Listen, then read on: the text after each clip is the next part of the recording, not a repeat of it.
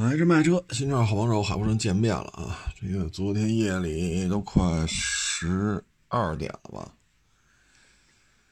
嗯，一个网友跟我联系啊，他呢是六月份吧，跟我这儿买一坦途，然后种种原因吧，最后没要，没要呢，就去别人那儿买了，买回来之后呢，昨天找我什么事儿呢？就是在别人那买一车，嗯，车况描述啊，差异非常大。买回来之后吧，就发现这车呀，跟当时说的呀，差距有点有点大啊。找进去了，人那边呢就不管，最后还把他给拉黑了。然后呢，把聊天记录给我发过来。那边那车行不是北京的啊，那边那车行的那个老板呢，还是他们那儿的一个什么什么委员啊，就是有头衔的。嗯，他说这个一呢，在我这儿看那辆呢，车况是真好。二呢，就觉得。上法院吧，没办法啊。昨天夜里快十二点了吧，把他和那家车行的聊天记录截屏给我发过来啊，然后也把呃我跟他他在我这买车那些聊天记录，他也发给别人看啊。他说：“你瞧瞧，啊，这都是买车，这边什么样，这边什么样。”然后这不是没跟我这儿买吗？就昨天就跟我说嘛，漫长的诉讼就要开始了啊！这两天吧，哎呀，这种消息还真是。我一八年夏天吧，我收了一台 V 九三啊，然后人家用 V 九三呢换走了我一台陆巡四七零零。这台 V 九三呢，就卖到西北地区去了，啊，一八一九二零二一啊，然后这两天吧，他又找我来了，又给我介绍他的哥们儿，啊，找我买车了。为什么呢？就是当时跟我那儿买那台 V 九三，当时跟我那儿买的，开到现在了，什么都没有。他讲话这个 二手车嘛，时间证明一切啊。所以他的哥们儿呢觉得买一台 V 九三，三年了什么没有啊，所以就说也得找我买来。但是他要那车我这没有啊，实话实说呗，没有啊。嗯，包括昨天晚上吧。还有一个跟我这儿买了一台一三年塞纳，啊，一九年，一九年上半年的事儿，啊，开到现在也得一年半两年了。他一直想换一个款新一点的，啊，比如说三点五大功率的，但是这种车都一八年以后了，啊，我最近也没有，没有这一八年以后的塞纳，然后他去他们当地二手车厂转了转。哎呀，他说这接触啊，不接触不知道，啊，接触完了，还是觉得在这儿买放心，啊，一年半两年了嘛，啊，车好不好的自己也就知道。其实有时候做这买卖吧，包括今天中午还有网友找我，说现在疫情防控，对吧？北京在河北中间。这个疫情防控嘛，你们那儿也没什么生意了，您不是不给人验车吗？你看现在您不忙了，您跟我验验车呗。我给他答复啊，还是 做不了这个啊，我自己不能亲力亲为的事儿，我就不挣这份钱了啊，做不了这个。生意啊，它这就是起起落落啊，因为现在北京相当于。所有的进京道路现在都是各种核酸呀，这个那个所以进出京确实是不像疫情之前啊，这是客观客观现状啊。嗯，我们这是昌平，昌平现在没有病例啊，没有，所以我们这儿属于没有风险啊。北京另外一个区呢就是顺义，那儿零零散散还有，所以那边还是有风险等级的。但是第一，人要来北京买车，你说过不过河北？你怎么来？哎呀，你说这是吧？啊，北京市内呢，因为顺义这事儿吧，也是各个社区啊、单位现在都开始严管啊。你说受影响吗？那肯定受影响啊。啊，今天还好几个呢。哎呀，车看上了，但是他们单位不让来北京啊，那没办法。哎呀，所以，但是这事儿吧，我觉得还是这样，验车的钱呢，除非咱不干了，说车行啊不开了，那行，咱验车去，咱就挣这钱去，啊，或者挣淘车的钱去。那验那你车行开着，这钱还是不挣，反正这些年吧，你蓦然回首一看，自己弄的这买卖啊，其实选择的是一个最累的一种经营方式。这种经营方式呢，你比如现在朋友圈，对吧？嗯，这个车咱都上举升机都拍。你包括那台零九年的帕杰罗 V 九三，我现在手里边还一台吗？你说有几个卖十一二年得十二年车龄的帕杰罗敢上举升机拍的？我敢，啊，我敢拍，啊，但是你说，哎，这么做吧，确实累，啊，确实累。嗯，包括咔咔验车啊，说伙计干是伙计干，我干是我干，不冲突啊，你干你的，我干我的，累不累？累，啊，你说别人只负责拍片儿只负责出镜，啊，不出事儿行，一出事儿，哎呀，这车不不是我收来的，那这车也不是我卖出去的。啊，他怎么就泡水了？这我也不知道啊！啊，这个那那个这，咱这儿呢都是自己过的手，啊，自己过的手，这其实是一种很累的经营方式，你包括你雇俩小孩给人出去验车去，给人出去淘车去，啊，这种经营方式呢，说你这也不做那也不做，第一呢，你少挣很多钱，啊，第二呢，你没有。往来就没有客户，对吧？你不去给人验车，验车也是验车的客户，淘车是淘车的客户，收车卖车是收车卖车的客户，那那两个群体的你就不沾了。哎，其实这是选择一个最累的经营方式，好处是什么呢？这是出了什么事儿，我心里都清楚。啊，咱别到时候一拍啊，这车怎么收来的呀？不知道啊，这车怎么卖？怎么怎么卖出来的？不知道，怎么承诺的？不知道啊。那出了什么事儿了？赶紧再拍一片，你看吧，多么有责任感呀！我们多么对网友负责呀！这那，我心里话，您真有责任感，您自己验验车好不好？天天这手舞足蹈的拍个片子。所以我们这个呢，就是我自己啊，别别说别人，就选择了一个其实比较累的一个经营方式。但是年头长了嘛，啊，像这种老客户一些回馈，我们觉得还是值。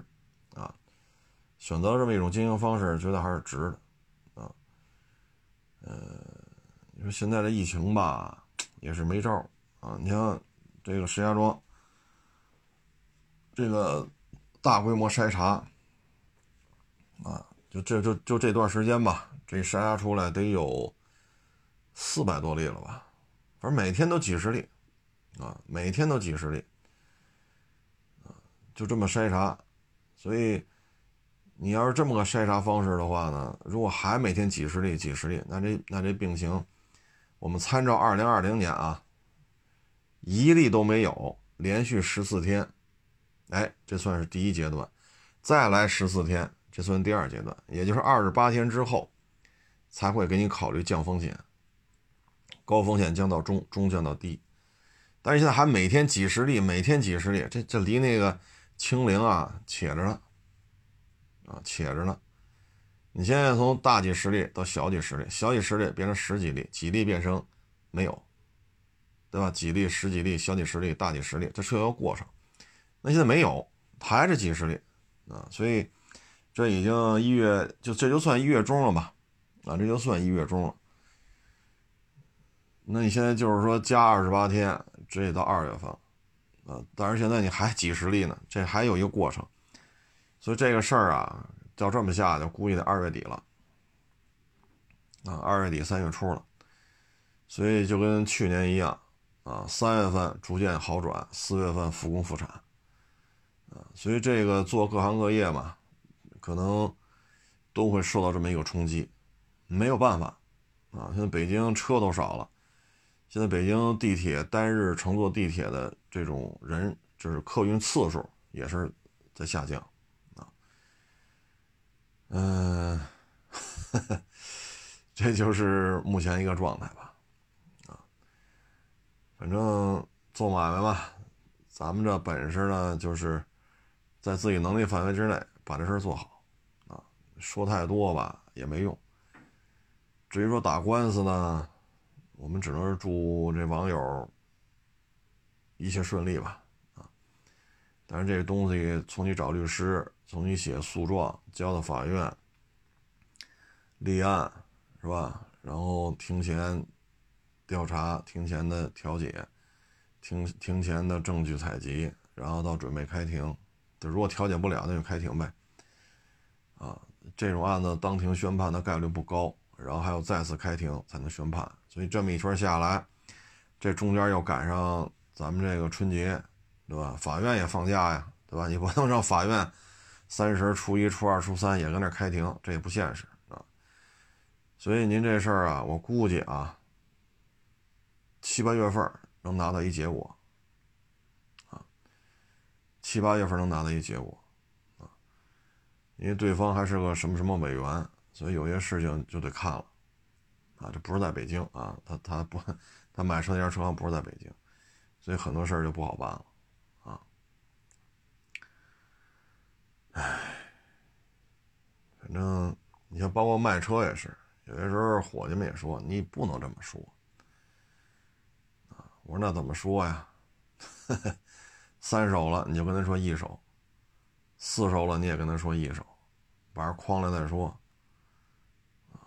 这有钣金，这有剐蹭，这换过玻璃啊。有些时候他们也说，你看这玻璃啊，它跟原车玻璃日期都一样，你就说没换过原车玻璃，他看不出来。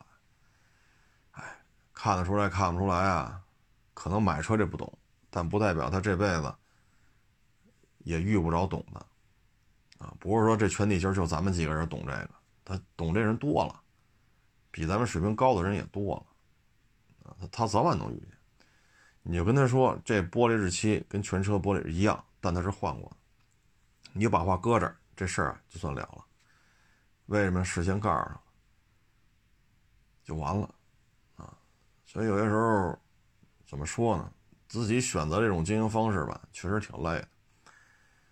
嗯，好处就是，你可以就是你卖车时候啊，费半天唾沫星子，人找回来闹的时候，你把这事平了，你费的吐沫星子会更多。所以我觉得还是卖车的时候，把事说清楚好。啊，咱别后期这这那那这，天天来找，那个太牵扯精力。啊，你原来我在这个也算是平台吧，啊，也有职位啊，也挂着弦儿啊。每天在市场里边你就看吧，各种各样的纠纷，各种各样的投诉，这个上法院了，那个上法院了啊，因为原来驻场检查嘛，你天天跟这些车行消费者打交道，啊，骂大街的，有的还动了手了啊，有带律师来的，啊，有的是道上混的。带了一堆人来啊，这个那个那个这个，哎呀，其实你就是你有过这种职业经历，你就知道，卖之前说好是最省事儿啊。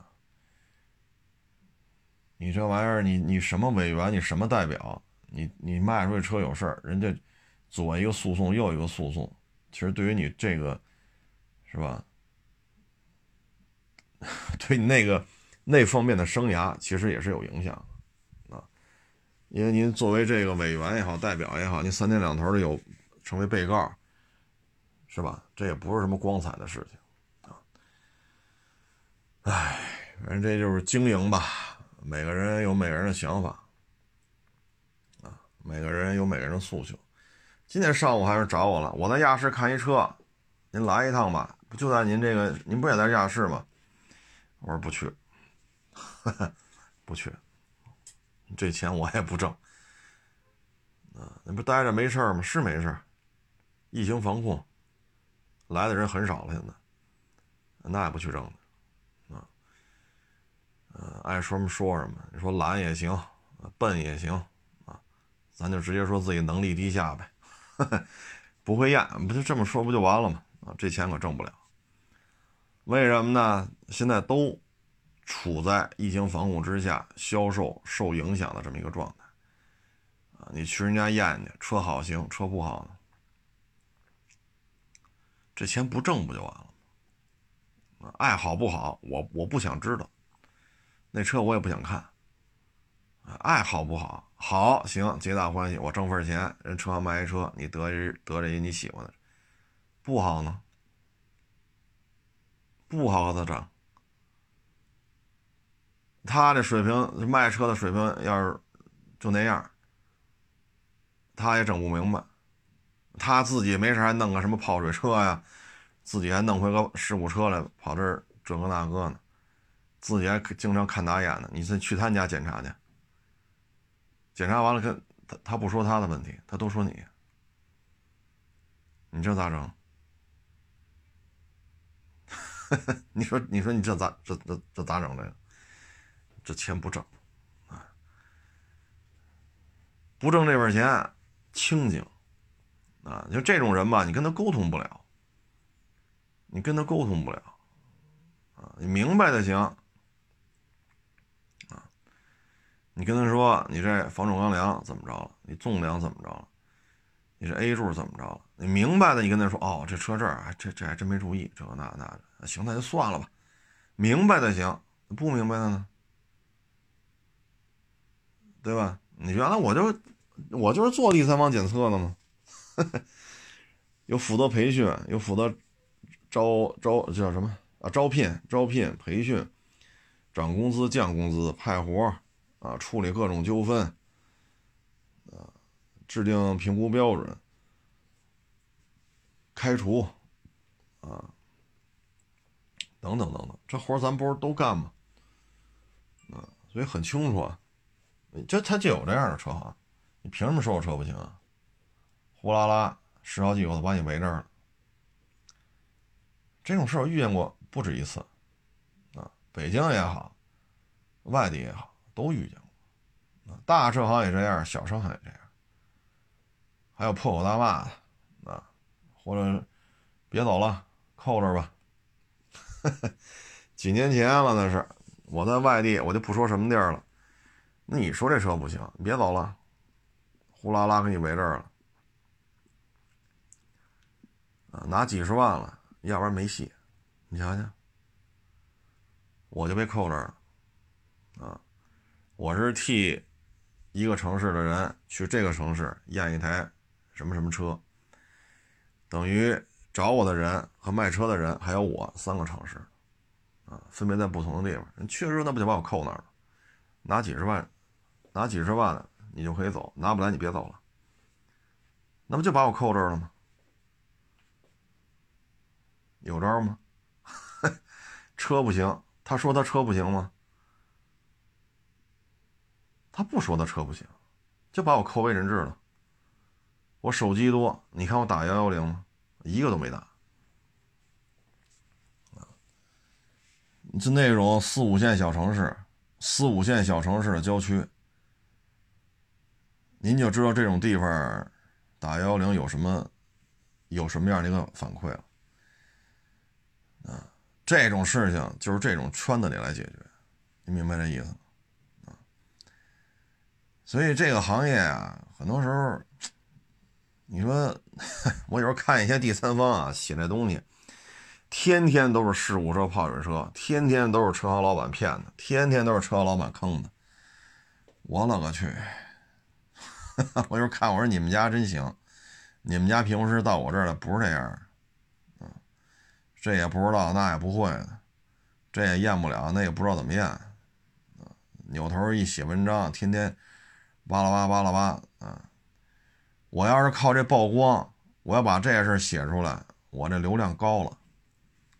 啊我把这些事拍成视频也好，说弄成弄成音频也好，或者说写成图文也好，啊，有鼻子有有鼻子有眼给你写，那我这流量高了，啊，那流量高了去了，所以这个这个行业不是你们想象这样，啊，他就是骂大街，看车的本事。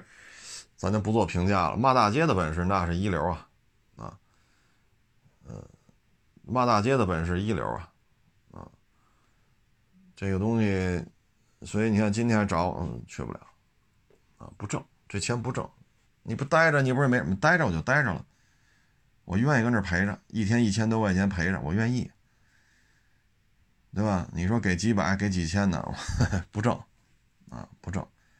我跟这吹一天西北风，我觉得挺高兴。就是有些事情啊，就是眼不见心不烦啊。所以这个行业的凶险啊，它不是说这个那个啊，嗯，干干就好了啊，干干就好。所以这个行业也有点意思啊，其乐无穷嘛。嗯，说说车呗。昨天是哈佛初恋啊，七万八千九，两米七的轴距啊，嗯，所以你看长城吧，对于这么大点的 SUV 啊，是出了一大堆啊，嗯，当然轴距不见得都是两米七啊，有的大一点，反正在城市 SUV 当中吧，它弄出一堆来啊，除了 H 六。嗯，初恋还有什么 F F 几来？M 什么玩意儿来着？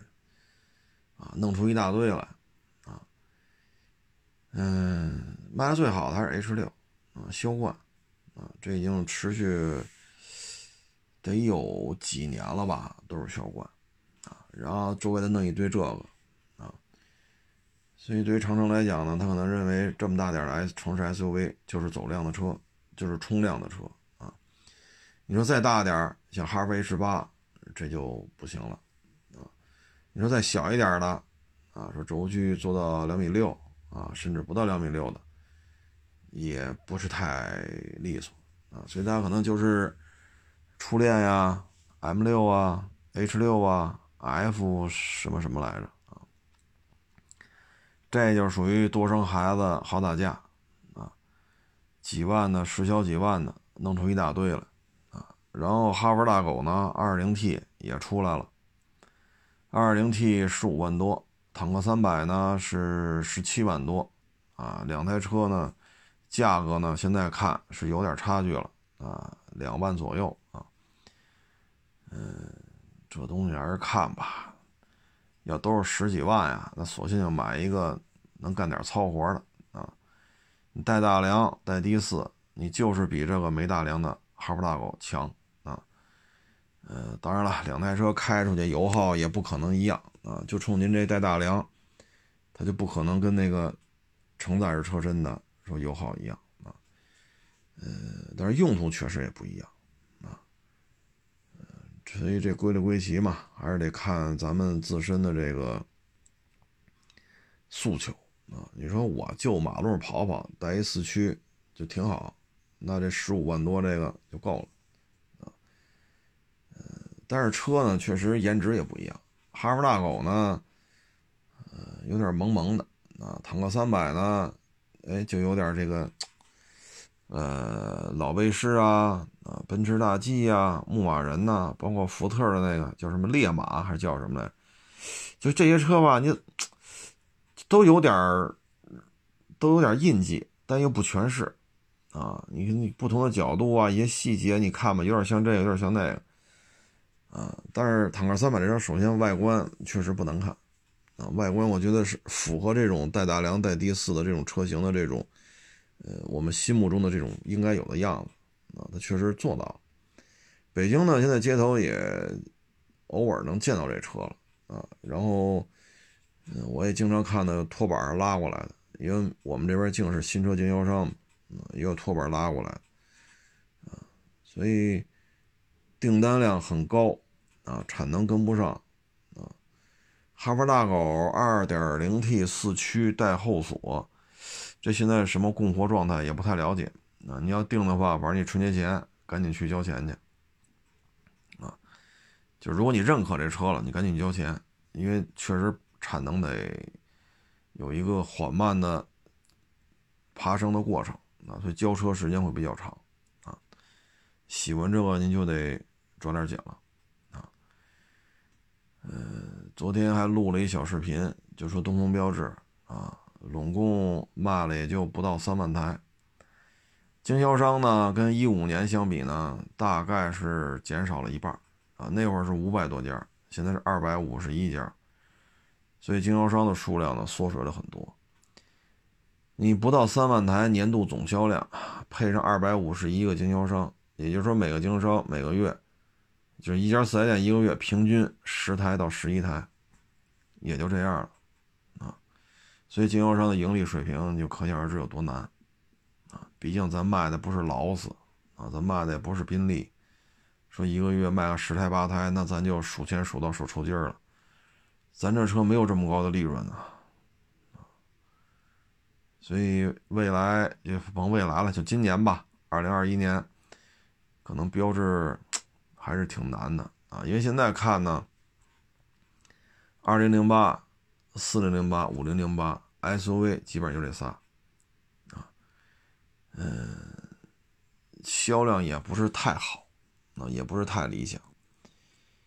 你说五零八 L 卖的也挺一般的，啊，四零八呢，质量就是消费者投诉排名，这四零八总共也卖不了多少辆。但消这个消费者投诉排行榜上，你经常能见到四零八，所以这车也现在也搞臭了也，啊，所以现在实际上能打的车也不多，能打的你看五零八 L，这出来能豁楞豁楞，但实在是卖不动。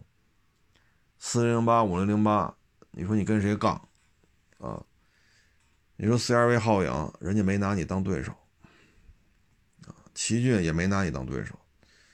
至于丰田，那他那他手里牌更多了，哪个你也干不过。海利亚、南北丰田、RAV4、威兰达，这是对吧？这同一个底盘就出四款车，你再加上南北汉兰达，这有六款车。底下有 CHR 一泽，这就八款车。你再加上卡罗拉 SUV 和雷凌 SUV，这就十款车。你说五零零八和四零零八是对手吗？所以到了二零二一年，它的会更难。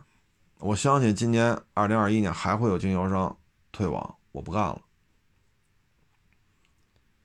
那你的经销商数量照这个速度缩缩水下去，你新车的这种触角啊，在三四线、四五线城市，从一线开始往下捋，你的销售消费的消费者从这种展示啊、了解啊这种网络就会大幅度缩水。所以我觉得今年东风标致会更难，因为今年就跟去年一样嘛，三月份春暖花开了，基本上就摁住了，四月份复工复产，哎呀，然后夏天估计跟去年一样，偶有复发，啊，零星的再来几起，然后一直就干到年底，天一凉又来了，今年就跟去年差不多。啊，只不过现在咱们都有经验了啊，不会像去年这时候说弄得手忙脚乱的。所以对于东风标致来讲，今年会更难。车型吧，就是老是，你说有没有优点呢？也有啊。当年是 C 五，那会儿还没上市呢，二点零、二点三、三点零三款，然后我们开，干到一百七、一百八。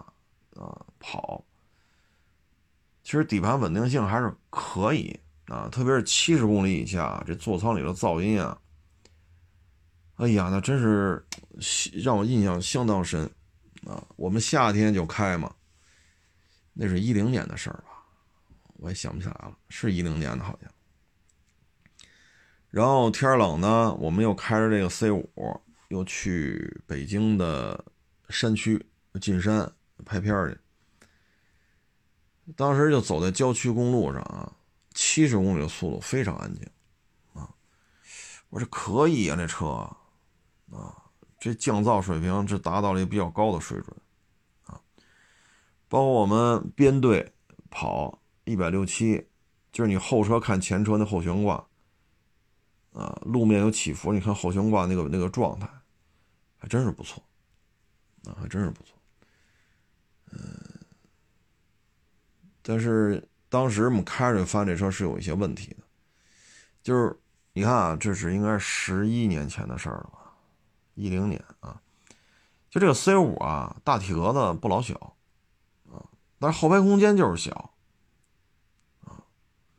然后那车当时内饰面板，我们在几千公里的试这个试驾过程当中，这车内饰面板就有脱落的，装饰条就有掉下来的。这让我们觉得很震惊。我们认为这车不应该这样所以这车反正他不是太能理解东方文化对于这个 B 级轿车的一些诉求啊。那你理解不了，那也没人理解你呗。你不理解我们，我们何必理解你呢？又不是没车可买，对吧？您这玩意儿弄的老是。跟消费者的诉求有差距啊，再加上你一些设计啊，确实是就有点你看这这里最夸张的就是 DS 系列啊，他们有些，你比如巡航按键，你应该放在哪儿？电动窗开关你应该放在哪儿？啊，音响调节开关应该放在哪儿？他老是弄一些让你不知道放在哪儿。啊，找不着地儿，啊，这让你觉得就特别的别扭，就是他不会去迎合你，你只能去你去迎合这消费者，就消费者只能迎合你，你你这个车，就是老是得琢磨，啊，就让人觉得别扭。舒适度不错，啊，高速稳定性也不错，啊，但是总体来看吧，二零二一年。嗯它现在已知的新车型呢，就是那个五零八 L 有一个新能源版本，但具体是纯电的、插电的，这个还得看具体是什么样的版本，现在不是太明朗啊。嗯，但是目前看这个法国人搞这新能源好像也不是太太上道啊。这东西到时候看吧。啊，但是总体来说吧，标致也好，雪铁龙也好，确实销量掉的很厉害啊。基本上市场上的百分之九十九的呼声都是：你什么时候退出啊？啊，这个，这如果都全民达成这么一种共识了，你这买卖确实也不好干了啊。就跟卡迪似的，什么洗浴卡呀、五折卡呀，啊。这个就这种标签贴在卡迪这个品牌身上，它有些事儿你哭笑不得啊。说点好消息吧，就是长得巨巨提神啊，就是你看完之后特别精神的那个三菱劲畅啊，三点零八 AT 的，它呢今年下半年要有国六版本了。这车的引进呢，将会怎么说呢？嗯，应该说是一个市场空白吧，因为途乐没有国六的，霸道没有国六，陆巡也没有。至于说今年下半年或者今年夏天吧，可能会正式亮相的 LC 三百，它是国几，您放心吧。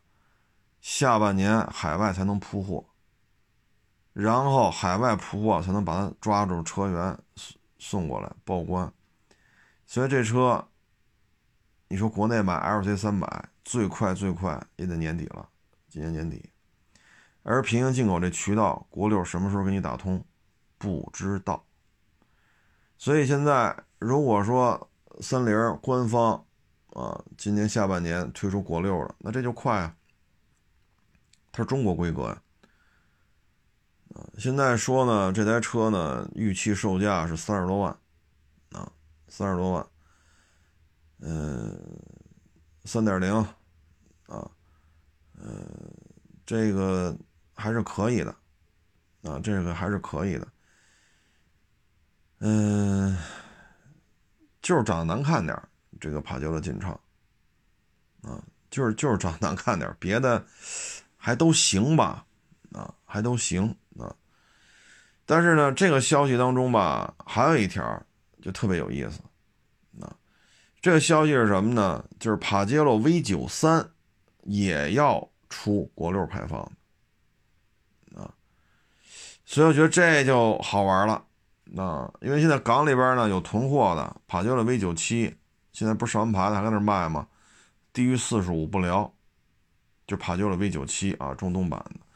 如果三菱能把一个中国规格、符合国六排放的帕杰罗 V 九三弄进来，还卖三十多万，那港里这批四十五万以下不聊的帕杰罗 V 九七中东版，这事儿就很难办了，非常难办了！所以这就是做平行进口车的风险啊。嗯，它的就是帕杰罗 V 九三和帕杰罗劲畅都是三点零，都是六缸。一个是五 AT，一个是八 AT，然后俩三点零呢不一样啊，各位这俩发动机都是三点零，但是不一样啊，动力参数差很多啊，差距非常大。嗯，这两台车反正他们下半年如果能批量供货的话，那这个市场的这种三十多万这个价格空间，目前看它会带来大量的订单啊。哈弗 H 九不可以吗？可以，但哈弗 H 九它是自主品牌，很多人是要一面儿，啊，我就得买一个洋品牌，我就得买原装进口的。再一个，这俩都是自吸六缸，哈弗 H 九是二点零 T，所以呢，咱要说少花钱多办事儿，说二十多万包牌，那你买 H 九去没问题，啊，你要买坦克三百那更便宜了，因为它顶配才二十一万多，起步十七万多啊。所以三十多万这个价格区间呢，它避开了哈弗 H 九啊，包括其他的一些车型啊，然后呢，他就卖这价，你又没得买，你说买 V 九七去，我不出国六的，你说买霸道去没有，就是那些上了牌在港里摆着卖的二手的，你说卖陆巡也是这也是这问题，所以三菱这一步棋下的还是比较好。那这里边反过来就说了。那为什么途乐不干呢？就是日产中国就没看出这形势来吗？如果你厂家出面调出一批国六版本的途乐，Y 六二四点零，你摆这卖，那不就直接就把市场给占了吗？为什么霸道、陆巡没有，全是国五，而且还都是上完牌的啊？所以你看吧，三菱说：“哎呀，这两年是魂不守舍的哈。”混的有点儿，自己都立个愣了。但是你看人家现在，下半年国六就要来，被抑制住的这个购买力会大量的释放。为什么呀？就三十多万。港里那批 V 九七上牌低于四十五不聊，这 V 九三确实啊，动力不如 V 九七，这是事实。我国六啊，对吧？北京，你就以北京为例。国六啊，能上牌这么老掉牙的机器都能做到国六，你说途乐那个为什么就做不到国六？如果途乐 Y 六二咔推出一国六排放了，那这得多火呀！那火成什么样啊？啊，所以喜欢的可以看看下半年这个三菱帕杰罗 V 九三和帕杰罗劲畅，这是几个意思啊。几个意思，如果行那就弄呗，因为没得选，对吧？要么就是少花点钱，你 二十多万包牌买 H 九是没有问题的啊。说我就不差钱就得买三十多、四十多的，就得买六缸自吸的，那就这俩，也是没有对手啊，也是没有对手啊，有点意思，嗯，嗯，前两天不是说要烤鸭吗？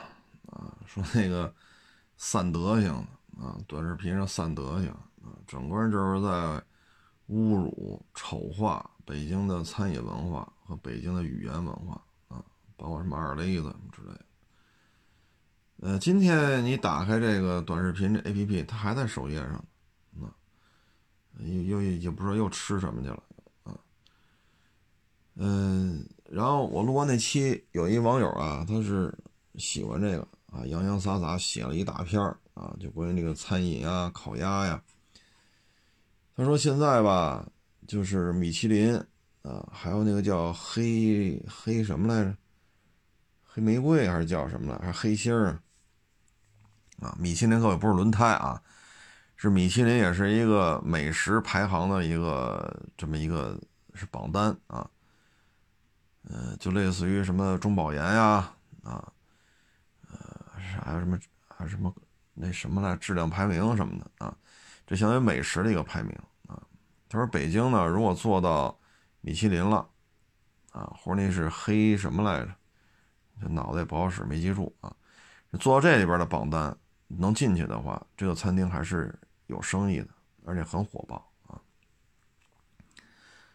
嗯，这个说明什么呢？就是高端化，等于现在餐饮业就是两极分化。要么你就是人均三百块钱以上的，啊，这个消费水平就比较高了。这能消费这种餐费的啊，首先的收入啊什么的，呃，他在这摆着呢，他们的消费能力在这摆着，这等于针对的就是偏高端的了啊。嗯，我所了解的呢，除了这个，那剩下的可能就是。原来我也说过啊，有一网友，人家干餐饮干了得有个二十年了吧得，啊，也在做到什么行政总厨了什么的，这这这经历很丰富了啊，这在餐饮圈里这算是吃过见过的主了啊，见过世面了。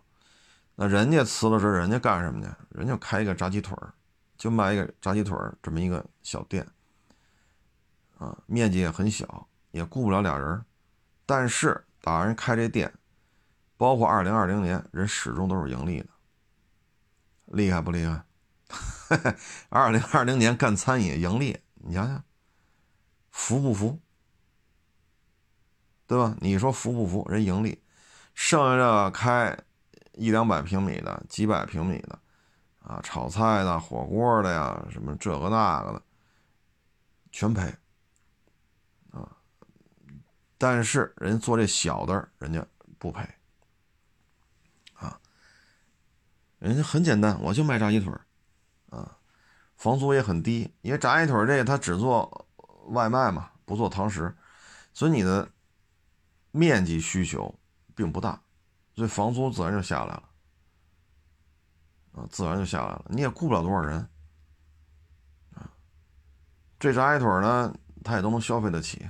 啊，不是说人均三百了，啊，几块钱的东西也有，一二十块钱的东西也有，啊，所以人家受众面就很广，啊，位置选的也合适，成本控制的也合适，本身他干了这么多年了，他来掌握这个菜品，他有这个能力，啊，所以你看人家是盈利的，这就是服不服？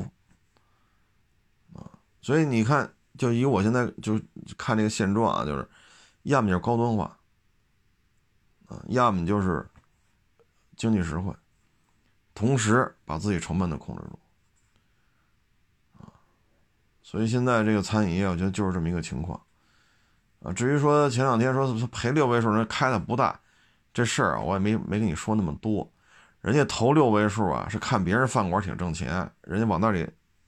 看着挺挣钱的时候，往里投了六位数，加了一个股东，明白这意思了吧？然后关门了，二零二零年就关门了，哎，所以这样的话赔了六位数，啊，这就是不懂吗？看人开一饭馆子挺好，挺火的，啊，中午翻台，晚上翻台，门口恨不恨不得得排队，然后二零二零年裤衩完犊子了。那你之前投进的钱那就废了，啊，他是这么加的，啊，往里加了点钱，加点相当于成为股东了。但是很可惜啊，他投完资就赶上疫情了，然后就彻底废了。所以餐饮业基本上就是两个极端。你像过去，像现在啊，人员流动性太大，老馆子的，负责接待客户的，那都是水平相当高，因为都是周围的客户嘛，所以大部分来一次他就记住你叫什么了。啊，如果你去的次数多，你经常点什么，哎，他有有印象了。每次来，你还是跟吃上次吃的一样吗？什么什么什么什么？嗯，好嘞，那您您稍后。我不知道现在这开饭馆还讲不讲菜礼了？啊，十几年前的时候，大饭馆子里都是要讲菜礼的。什么叫菜礼啊？你比如说，这炖猪蹄儿，炖猪蹄儿呢，你吃的时候，啊，前两天，哎，对我们家孩子吃这玩意儿，我得讲了讲。啊，这炖猪蹄儿啊，有的是家里炖的，有的是外边买的。你看外边外边买的这个炖猪蹄儿，为什么有那种就稍微有点肉腥味儿？我说这个啊，就是去腥的时候没做到位啊。那这个炖猪蹄怎么怎么做呢？你最起码你凉水，然后加热焯血沫子，焯血沫子这个环节可能没处理好，所以这个猪蹄就有点腥，啊，有点腥，肉腥味儿啊。再一个呢，你看家里炖的浓汁厚味儿，这个呢色儿偏淡，啊，味儿也偏淡。这就是说什么呢？你像猪蹄儿这东西色儿为什么偏淡？炒汤色的时候可能差点儿后期着不酱油的时候又差点儿啊。至于肉腥味呢，那就是冷水焯血沫子的时候，这个环节没处理好。后期加香料、加调料炒的时候，可能调料也差点儿大概这么几个环节啊。其实这就属于讲菜礼。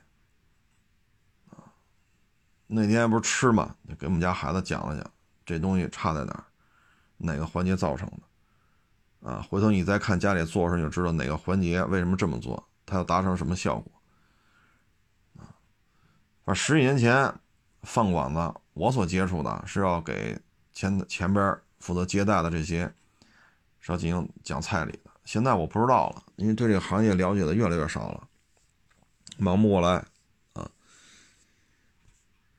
唉，这东西反正也是一门学问啊。但是呢，干餐饮要赔的话，你别看店不大，那赔起来没边儿。为什么呢？每天厨子、服务员、房租、水电这些钱每天都得开着。然后每天你也不知道来多少人吃，每天你得备着料。有些东西今儿没弄，没人来，那就不弄，不弄就放着，它不坏。有些就不行。啊所以这就是损耗，啊，这就是损耗。至于说一定找一好厨师长吧，我觉得是这样。嗯，就以我原来十几年前跟餐饮业这种密切接触啊，按现在流行病调学，我属于密接啊。就十几年前我跟餐饮业算是密接啊。厨师长是厨师长，这饭店是我开的，那你要懂啊，从采购到做。啊，到菜价，到摆盘到菜谱的前面服务员的接待，到店面，你要懂，啊，不能说我找一好厨师长我就全搞定了，不是这回事儿，不不能不能这么理解，啊，因为你像一一一年、一二年，那会儿老去一饭馆吃饭去，因为离着近，但那家饭馆吃饭我们觉得倒不行，没戏，为什么呢？老板和厨师长就为这个肉怎么采购，这菜怎么采，就跟那掰扯。就你一听，这老板就是不懂。你提出什么质疑，那厨师长随便两句就给你打发了。你再提出一什么质疑，厨师长又给你打发了。所以你看那家饭馆菜品越来越越没溜。你像都是鱼香肉丝，你今儿去吃酸口的，明儿去吃甜口的，你这玩意儿，你说。你菜品的味道你都不能控制，一天一个味儿，这咱干嘛去了？咱们这个，对吗？咱这又不是说吃冰淇淋，草莓味儿的、巧克力味儿的，是吧？奶油味儿的，这个那个的。你说弄个鱼香肉丝，你还今儿甜口，明儿酸口，你这玩意儿，这这这这正常吗？这个啊，所以啊，干餐饮啊，你确实得自己得懂啊，包括采购。你要十几年前去采购去，加酱油遇见过，加醋遇见过，而采购的时候呢，当时大红门就是那边是服服装城吧，我不知道，可能老一点、上点岁数的听众还知道，大红门中轴路的东边啊，东呃应该是东边，它有一片小平房，那里边有个七六馆那条胡同。那条胡同里卖的全是江浙为主的，包括广东那边的吃食和调和调料。你看做米线要用的那个那些调料，就去那条街买回来的，做的味儿就是好吃。啊，它的生抽，啊，它的其他的一些调料跟咱北北京其他地方买的都不一样。但是这东西你只适合于做南方菜，你做北方菜这玩意儿还是。得用北方的调料，所以这些东西你要是作为一个餐饮，你什么都指着厨师长，什么都指着厨师，这里边是有风险的啊！这这这个这个风险咱就不好说了啊，因为谁的买卖谁清楚啊。嗯，反正我是我感觉啊，就是你得明白啊，因为当时我们做那个是米线是什么来着？去那条街买的调料回来做就是好吃，味儿正。啊，味儿正，但是它只能吃适，就只适合做南方的一些菜系。那条街早就没了啊，因为中轴路原来是大红门服装一条城，服装服装一条街嘛。但是因为产业升级啊，然后就全给清了。我也得有些年头没去过那边了，那是十几年前的事儿了，十至少啊，今儿想起来这事儿至少十五年前了。啊，那条街的调料特别正宗，啊，所以你干餐饮，你你你最起码对这事儿你得知道吧，啊，你比如说京深能买着什么，锦英大地能买着什么，大红门服装一条街，他能买着好调料，啊，对吧？就这些东西，你包括我们当时买那个有一种什么酱油来着，只有去朝阳门。嗯，我想想啊，这也都十六七年前、二十年前的事儿。反正就是朝阳门吧，大概是二环里、二环外那边有一超市，那家超市里才有卖那酱油的啊。所以你这道菜，你这个酱油跟不上就没戏啊。你要跟南方的大厨子聊啊，就是特别资深的，你比如说他要吃那个。我老说王致和刺身啊，大肠刺身，我这属于逗闷子。人家那边吃那鱼的刺身，啊，去出去钓去，弄完回来，人在船上就给你就给你处理了，啊，处理完内脏，然后他是怎么处理来着？是拿保鲜膜好像封上，然后就冷冻，下了船拿出来就切。这时候非常重要的一点就是蘸那个酱油。咱们认为就买什么酱油啊？不去，你看人家大厨怎么做的啊？人家自己熬，啊，人家自己熬，熬出来之后那色儿看着也像酱油啊，但是人家不是买的，人把保鲜膜给你切开，然后片片完之后摆盘这时候把酱油就他自己熬的酱油倒出来，你一蘸着吃就是不一样，就这味儿啊，人要不告诉你。那你肯定就满世界找去了，啊，这城里到底哪家酱油是这味儿啊？你找去吧，我一脑子一脑袋毛担保你找不着。为什么呀？这酱油是人自己熬出来的。你说你这怎么弄？对吗？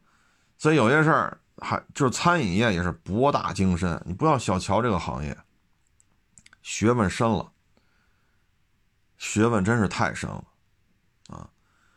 你包括炒那个花生豆啊。你像宫保鸡丁那道，这不得放点那个花生豆吗？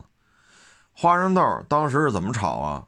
那个生花生豆啊，拿一铁罩里，在那油锅里头，这油不能太热啊，低温啊，把那花生豆搁铁罩里面下去，拿手晃，晃晃晃晃晃，你就看这花生豆在这铁罩里边跟铁罩的滚动，发生那发出那种碰撞的声音，完全靠你这手，你在这抖，抖抖抖抖抖，哎，啪一出锅一控油到盘子里，你一看生的呀，你别你别原意，你别原你等一会儿，油温进去了。一会儿，这装盘这花生豆就变色了。你等它凉了，你一吃正合适，又香又脆。这就是本事。我外边吃这个宫爆鸡丁，就带花生豆这个，已经得有些年头没吃过这种炸出来的花生豆了。很多就外边买那炒花生豆，皮儿一搓往里扔炒，就是它了。现在都这么凑合啊。这大概十五年前、二十年前吧，我也算餐饮业密接，就真是看人家大厨就是这么炒，太厉害了啊！得要哪儿的花生豆，什么样的，然后生花生豆来了，啪这么一弄，啪一戳一扣生的，你看吧，反正捞出锅了，全他妈是生的。这你要不知道，你说我操，这他妈什么厨子呀？我操，鸭他妈生熟不分呐！你肯定这么说，过一会儿。自己变色了，你等晾凉，你一吃，哎呦我靠，真他妈香！你包括做米线也是，花生豆就得这么炸，炸出来就拿这花生豆搓了皮儿，然后给它擀碎了，叫花生碎。花生碎这种出来的花生碎撒在最后你出锅之后的米线上，那香味儿啊，又能提上来一个档次。什么叫提香？有时候加香油。哎呦我老天，正说到唾沫唾沫星子横飞呢，来个电话啊！有时候什么叫提香啊？有人认为加香油啊，这还真不是。你像米线这道菜，不能说菜吧，这算米线算菜还是算什么呀？算小吃啊。最后提香就靠这个啊。你要说米线，这也复杂了。这米线你得找南方出的米线，当时也满世界采购，买不着。南方那边出来的米线，弄出来才是这个味道啊。包括你这个老汤怎么熬？你真是说正经八百按照大师傅教的这个这个做一遍，这米线就是好吃。包括最后撒这把花生碎，你看着米线，你现在啊，我出去看这吃米线，我这看我勒个去！哎，反正你愿意吃吃呗。但对于我来讲，这就是一碗煮熟了的东西，反正反正填饱了就完了。因为十几年前、二十年前，跟着大师傅就这么学过，看着这么做过，也出去跑、出去跑，也去采购，所以这个米线做起来也是极其复杂的。但是现在你一看，好家伙，完站人摊儿前面一看，嗨，行吧，多少钱？嗯，不脏，干净，哎，行了，吃就是它了。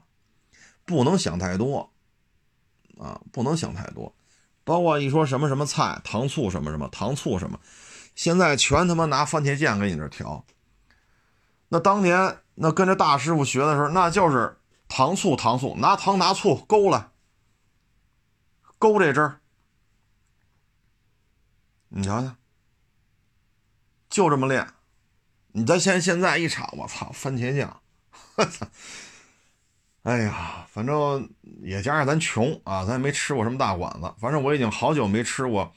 就是厨子番茄酱，不是什么粉，就是糖醋糖醋这个糖醋那个，我已经很久没吃过这大厨子是糖和醋勾这汁儿，真勾出糖醋汁儿来的。我已经好久没吃过这种所谓的糖醋这个糖醋那个，全是他妈番茄酱啊！所以餐饮业极其复杂，博大精深。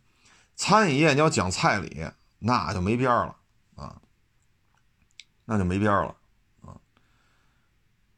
这东西，它的逻辑关系，啊，前后的传承是非常重要。所以你说把餐饮业整明白，我觉得喜欢吃是一回事能不能干这又是一回事啊！你看现在这小视频平台上一堆美食博主，啊，上这儿吃，上那儿吃啊，提我送什么，提我送什么，这么吃那么吃。我这看半天，我操！我说你还没有当年我们后厨给服务员讲菜理讲的明白呢。有时候我看着我操，我这，虽说我已经好多年不跟这个圈子接触了吧。但是我一看我，哎呀，这有时候我也没法说了啊。所以有时候你看完之后，你真是不想再看第二遍了，真是不想再看第二遍。你说的说的是啥呀？就跟卖二手车似的，美女小姐姐一说嘎巴巨整，一颗螺丝一颗螺丝没动，巨板巨整，什么车都这套词儿。哪怕你丫拍这视频，我我操，你这车黑色的三种黑，你是白色的车啊，外观你他妈四种白，都他妈这样了，还美女小姐姐一手说嘎巴巨整，原漆原玻璃原胎，巨板巨整，还这样了，你说我看他，我你说有什么兴趣？同样做餐饮也是，这个美食博主有时候你看完是觉得，哎呀，说的是个毛啊，这个，真是就没有太多的对对这个菜品本身的研究。他关注的是什么呢？我给你宣传你这个饭馆了，你得给我多少钱？我宣他关注的是这个。现在你看吧，不能说都这样啊，但是有一部分美食博主他就是这样，啊，有一部分确实能给你讲菜理啊。说这道菜啊，你看他们家炒这个啊，花椒可能搁的有点重，所以整体的味道是偏这边的。如果这个花椒怎么怎么着，怎么怎么着？如果这花椒用的是四川什么什么地儿的，它应该是什么什么味用的不是四川的，是什么什么味真有这大明白，真有。但是呢，很多都是摊货啊，真是能讲讲明白这菜理吗？我有时候觉得，你还不如十几年前、二十年前厨子、后厨给前台讲菜理讲的明白呢。啊，就现在这个这个餐饮业呀，有时候看着，所以有时候出去吃饭嘛，就是闭着眼睛吃。为什么呢？是这这熟了吧？这道菜，咱这可不是凉拌黄瓜吧？咱这不是说生着吃了吧？熟了吗？熟了。啊，能行。那别太咸了，也别太淡了，能能下饭就完了，不想那么多，想那么多干什么？对吧？你说人家这个米线做的不好吃，你说人家这个糖醋汁拿他妈番茄酱，你丫来呀，我又来不了。我都多少年不干这个了，你让我来我又来不了。但是当年我说童年的记忆啊也不合适啊，虽然舔着脸老说自己九七年的啊，但是我当年那那个经历带给我的这种味觉。视觉和以及跟这个圈子人的接触给我的感觉，你现在做这玩意儿就是他妈我花钱填饱肚子，仅此而已。我也没必要跟你这驳你面子，仅此而已啊。所以我觉得就是做餐饮，爱好者是爱好者，真干是真干，这完全是两个概念啊，完全是两个概念，这不是一个圈子的事儿啊。嗯，反正去年吧，干餐饮的。我这正来这么多网友聊天了，就这一个弄炸炸鸡腿的，是是盈利的。嗯，我劝啊，还是要谨慎，包括今年这疫情没有完全控制住之前，还是要谨慎。元旦、春节、元宵节，就这一两个月，肯定是历年啊，历年做餐饮都是最挣钱的事包括电影院啊，包括庙会。啊，庙会你最起码，是吧？春节到正到元宵节这段你还都能干干，但是现在都没戏，都没戏，所以我觉得就别干了，啊，最好是别干了，啊，你除非你有特别大的资金量，赔六位数、赔七位数、赔八位数不在乎，那你要没有这个魄力啊，就别干了。我那天说那个他们家那孩子就是。看人挺火的，投了六位数当股东，居然能分点，确实也分了。然后二零年歇菜了，啊，他是这么赔的，还要干，还要再干呢，啊，还要自己干呢。我说你这，你要是，哎呀，要是方便面都煮不利索，你就别干了。这东西是吧？啊，博大精深，啊，餐饮业的水也非常的深，啊，非常非常的深。嗯，因为你看看咱们这些听众，有谁买过假酱油？我当年就就遇见过这事儿，买回来都一做红烧肉，不对呀，酱油是假的，醋是假的，这原来我们都遇见过。你们谁遇见过？这就是你采购这个问题出现了偏差，对吗？那怎么办？全废，扔了吧，没法做。所以采购这环节，你吃过亏吗？没吃过亏，没吃过亏。我说了你也听不明白。所以这个行业很复杂啊！你别看满大街都是饭馆，挣钱的有几个？挣钱的有几个？你看去年年底那个也是网友，他们家开那个火锅店，开了一年了，不赔不赚，每个月都不赔不赚。你说关了吧，你的装修怎么办？你这些里边这些家具什么，这怎么办？好几十万呢。你说你开吧，月底一盘账，月底一盘账，两口子挣一千块钱，挣几百块钱，赔也赔个千八百，挣也挣个千八。你说这买卖怎么做？那两口子出去打工去，一个月加一块挣一万块钱，那咱加一块啊，咱咱这是不是要求不高啊？一人挣五千，那是不是比你干这强啊？起早贪黑的干，勤行啊！餐饮可是勤行，非常的勤奋，天不亮采购去。别废话，采完购盯着后厨洗、摘、切、剪、配菜，然后中午上上人，然后分台，然后休息一会儿，清理一下，再把晚上准备出来，眯瞪一会儿，下午四五点钟又开始准备了，一直干到没有客人。第二天早上天不亮又得采购去，很累的，就这么折腾一年下来了，加一块两口子纯利几千块钱，那你还不如上班去呢。那你说不干了，几十万装修，你这屋里这些东西大几十万没了。你看他开着挺好的，也翻台，最后就这样，最后就这样啊！所以餐饮业的这个。风险呀，非常的高，啊，非常的高，看着容易，民以食为天呐，谁还不得吃饭呢？问题是不是就这，北京就您一家饭馆行了？您说是不是？哎，所以有时候看这个餐饮业啊，哎，吃饱了就得，啊，吃了别难受就行了，所以没什么要求，本身咱也穷。没钱没权没势，咱也吃不起什么大饭馆子，啊！而现在 餐饮业这种，哎，不好干呐，真是不好干啊！行了，不多聊了啊，不多聊了，谢谢大家支持，谢谢大家捧场，欢迎关注我新浪微博“海阔试车手”微账号“海阔试车”。